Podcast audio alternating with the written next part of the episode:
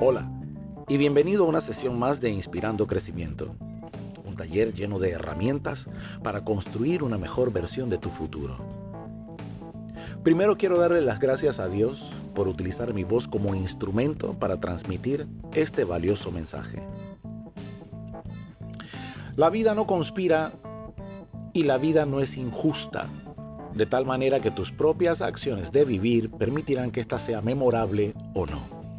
Esto lo escribí hace más de tres años cuando desarrollaba técnicas de crecimiento y desarrollo personal. La vida no conspira. Siempre pensamos que hay alguien detrás de nosotros para ponernos una zancadilla o alguien detrás de las cortinas viendo qué obstáculo no podemos pasar. No es injusta porque la vida no nos echa en cara nada. De hecho, estamos hablando en primera persona. ¿sí? Vida soy yo, y lo que veo frente al espejo es lo que he hecho con ella. Todos los días desarrollamos acciones de vivir que permiten que nuestra vida se facilite o no, nuestras decisiones, nuestras acciones, nuestras elecciones. No es culpa de nadie más. ¿Sí? Latinoamérica sufre de tabúes inmortales, amnesia selectiva y una educación muy bien manipulada. Lo peor de todo es que esto se hereda y trasciende. Expliquemos esto un poco más. Revistas, sendas revistas eh, de economía, de geografía, de política, de demografía, explican claramente que Latinoamérica sufre de tabúes inmortales. Seguimos creyendo que tenemos que trabajar durísimo para jubilarnos, para que sea nuestra vida completa. Y no es cierto, no es cierto.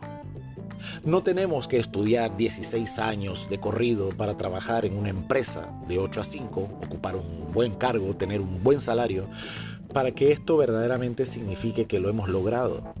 De hecho, mucha gente no pasa por la escuela y logra el éxito de su vida emprendiendo y vendiendo empanadas. Eso no, no, le quita crédito ni le quita mérito a los logros de esa persona y no debe tener títulos colgados en la pared para sentir esa, esa satisfacción o esa plena realización. Esto de los tabúes definitivamente es ancestral. Nuestros abuelos, nuestros padres, recuerdo que me decían no salgas a la mm, calle a jugar eh, en Semana Santa, por ejemplo, ni te trepes a un árbol porque te vas a convertir en mono. Este tipo de sugestiones, este tipo de educación, eran las pocas o casi ninguna herramienta con la que contaban nuestros padres para poder educarnos y enseñarnos obediencia. A todos nos pasó. Yo tengo 51 años de edad y todavía recuerdo esas exageraciones y esas extralimitaciones de la idea de fantasía que, que, utilizaba mi mamá para poder ayudarnos a obedecer, a ser respetuoso, a cumplir con los valores. Todos hemos pasado por eso. Definitivamente una educación manipulada, eso creo que no lleva mayor explicación. Entonces esta premisa arroja como consecuencia fatal, ¿sí? créanme, fatal y trágica. Gente programada, la religión del menor esfuerzo y una pésima interpretación de futuro.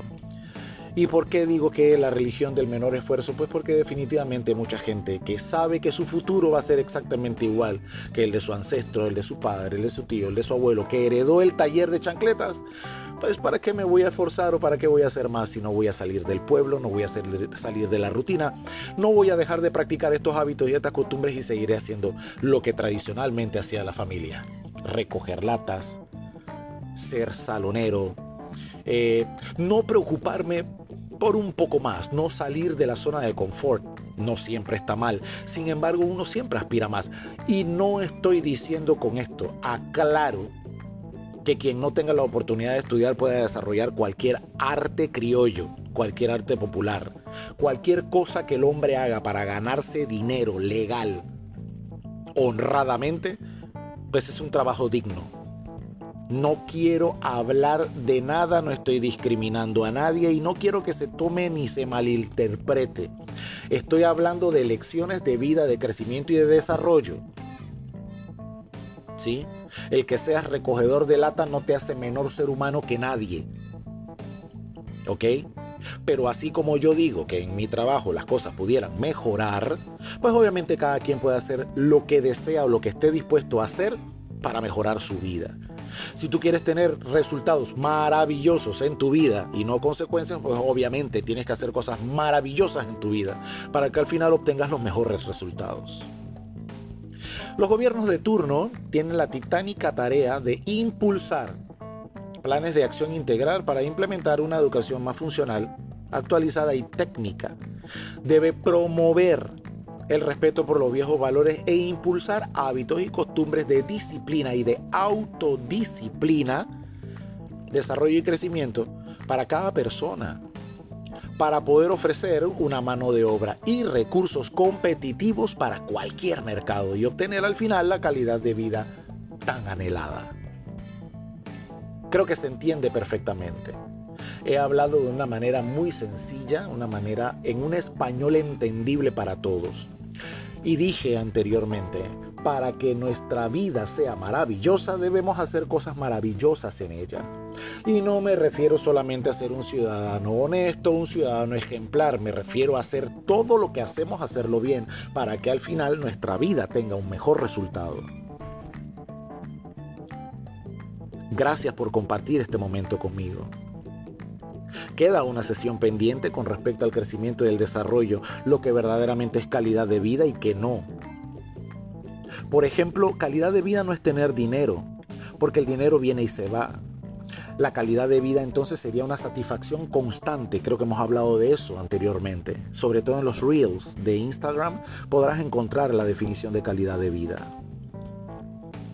Mi nombre es Daniel Espinosa, yo soy Inspirando Crecimiento. Permíteme ayudarte a tener mejores herramientas para construir una mejor perspectiva de vida y que verdaderamente al final obtengas mayores resultados que consecuencias y que tengas una vejez hermosa llena de una mochila con satisfacciones y no llena de frustraciones. Hasta la próxima.